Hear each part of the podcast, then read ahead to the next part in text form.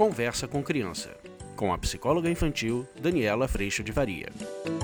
Oi, gente! Aqui quem fala é Daniela Freixo de Faria, sou psicóloga infantil. E o vídeo de hoje ele veio de algumas perguntas que eu recebi. Muita gente dizendo, Dani, quando meu filho não se comporta bem ou quando ele se comporta mal, por que, que todo mundo diz que a culpa é dos pais? É dos pais mesmo? Vamos falar sobre isso?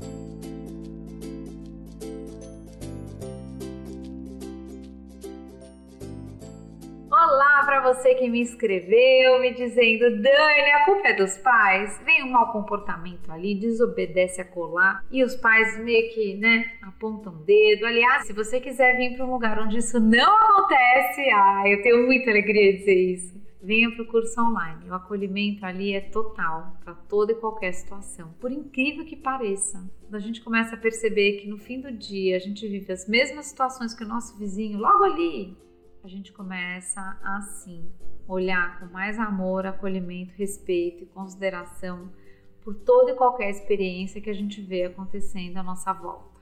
Essa pergunta é super importante, porque normalmente para pais e mães a sensação quando algo não sai de uma forma bacana, quando algo não sai legal mesmo, a nossa sensação de que é a nossa culpa, de que a gente é responsável por aquilo. E acho que hoje o mundo que a gente está vivendo, ele funciona muito desta forma.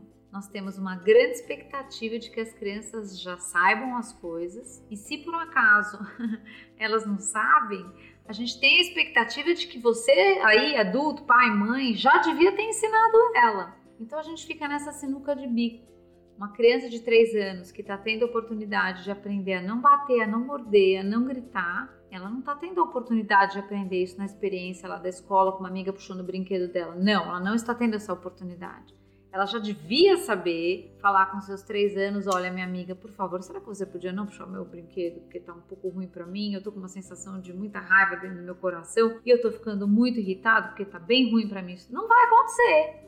Aliás, tenho que dizer para vocês que nem os adultos conseguem ainda. Muitas vezes a gente explode, a gente não consegue dizer da melhor forma, a gente perde a razão, a gente fala barbaridade, sai violência de dentro da gente. Isso tudo acontece. O ponto é, quando a gente olha para essa criança, seja minha filha, meu filho, filho do vizinho, e a gente entende que toda experiência é oportunidade de aprendizado, a gente começa a olhar para situações com muito mais compaixão e acolhimento e até reconhecimento de si mesmo nelas do que do lugar, aliás, bem fake que a gente faz, que é, ai, graças a Deus na minha casa não é assim.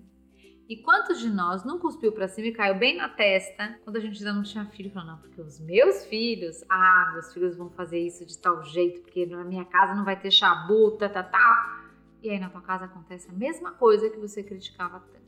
Então eu vou dizer para você, um dos maiores distanciamentos que a gente pode cair, um dos maiores enganos que a gente pode cair é quando a gente trata todas essas oportunidades como um lugar que já devia ter sido aprendido, que já devia ter conseguido, que já devia saber que aquilo devia estar andando de um jeito ideal e impecável. Nos últimos vídeos eu venho trazendo exatamente isso para vocês. Essa sensação de que deste mundo de expectativa, que a gente parte para a exigência de que tudo tem que andar perfeito no mundo ideal, a gente no fim das contas está muito mais preocupado com o nosso valor como mães do que em realmente usar dessa oportunidade com as crianças para o aprendizado acontecer.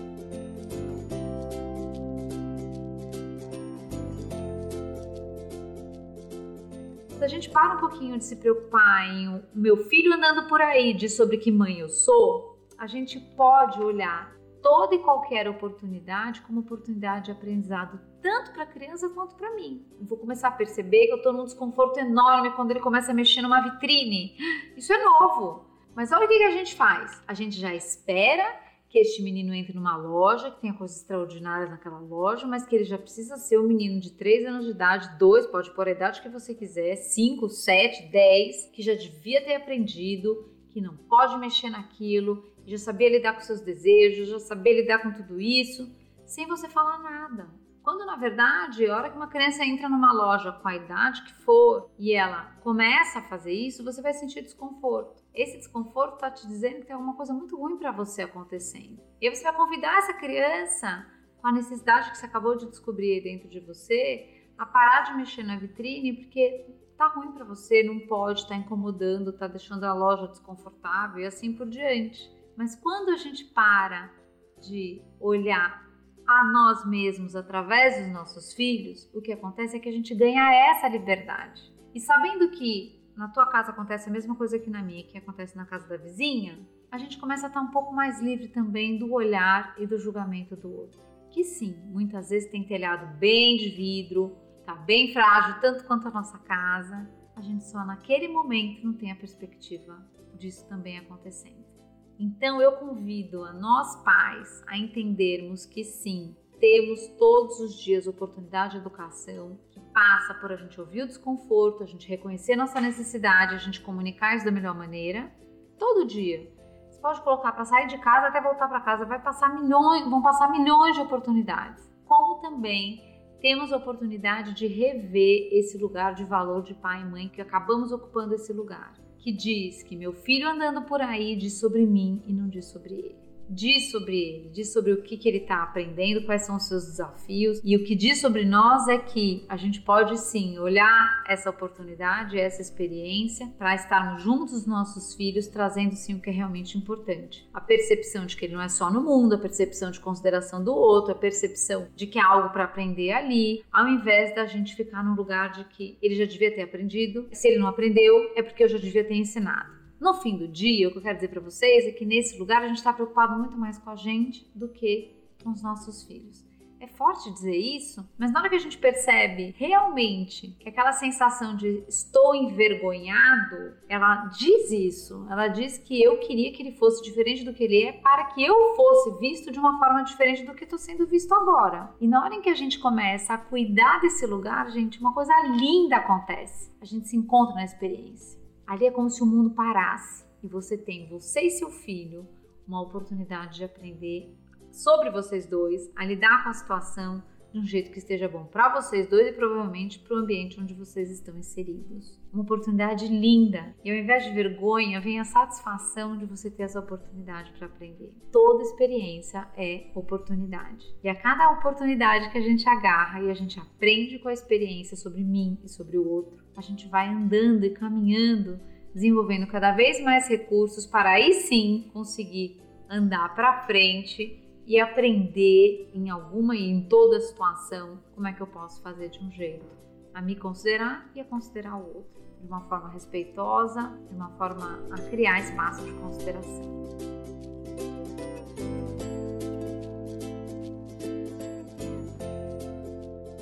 Pensando no dia a dia, uma das coisas que a gente pode fazer com as crianças é: vamos imaginar que você sabe que você está indo para um lugar que pede silêncio, ou você está indo para um lugar que pede é, que a criança fique sentada. Então você pode, reconhecendo essa criança, dizer: olha só, a gente está indo para esse lugar, eu preciso da sua ajuda agora, porque eu realmente preciso que a gente fique em silêncio até eu resolver tal coisa com a moça que vai me atender em tal lugar. Será que você consegue me ajudar nisso? O que, que a gente fica imaginando, gente? Que só porque eu falei isso, a criança tem que ser um adulto de 60 anos sentado lá. Não é, ainda é uma criança. Então, na hora que isso acontece, a gente pode levar alguma atividade para essa criança fazer. Você começa a entrar em espaço de consideração.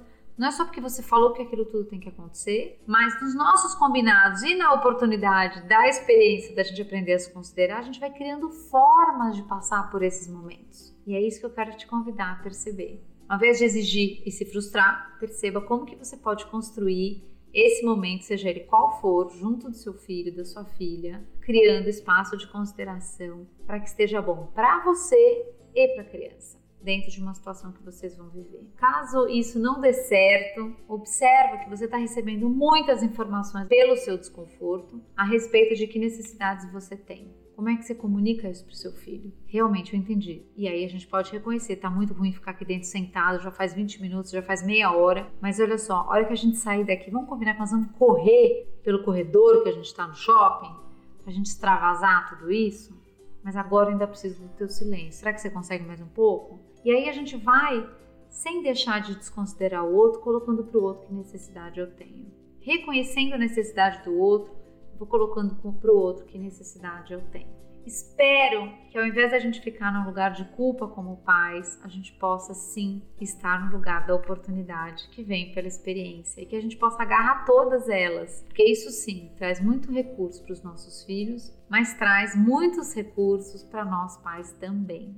E que a gente possa, na nossa comunidade, nessa que você vive aí da sua escola, do seu bairro, que a gente possa cada vez mais ter empatia e compaixão em todos os momentos de encontro, seja no momento mais desafiador, seja no momento delicioso, que sim, a gente também vive. Que a gente possa viver cada vez mais nos nossos espaços, dentro das nossas comunidades, compaixão, encontro, reconhecimento e o quanto sim, todos nós vivemos os mesmos desafios.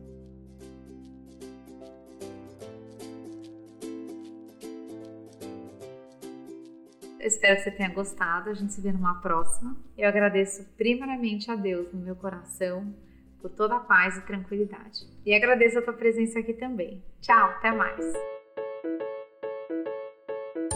Você acabou de ouvir Conversa com Criança, com a psicóloga infantil Daniela Freixo de Faria. Mande seu e-mail para conversa@danielafaria.com.br.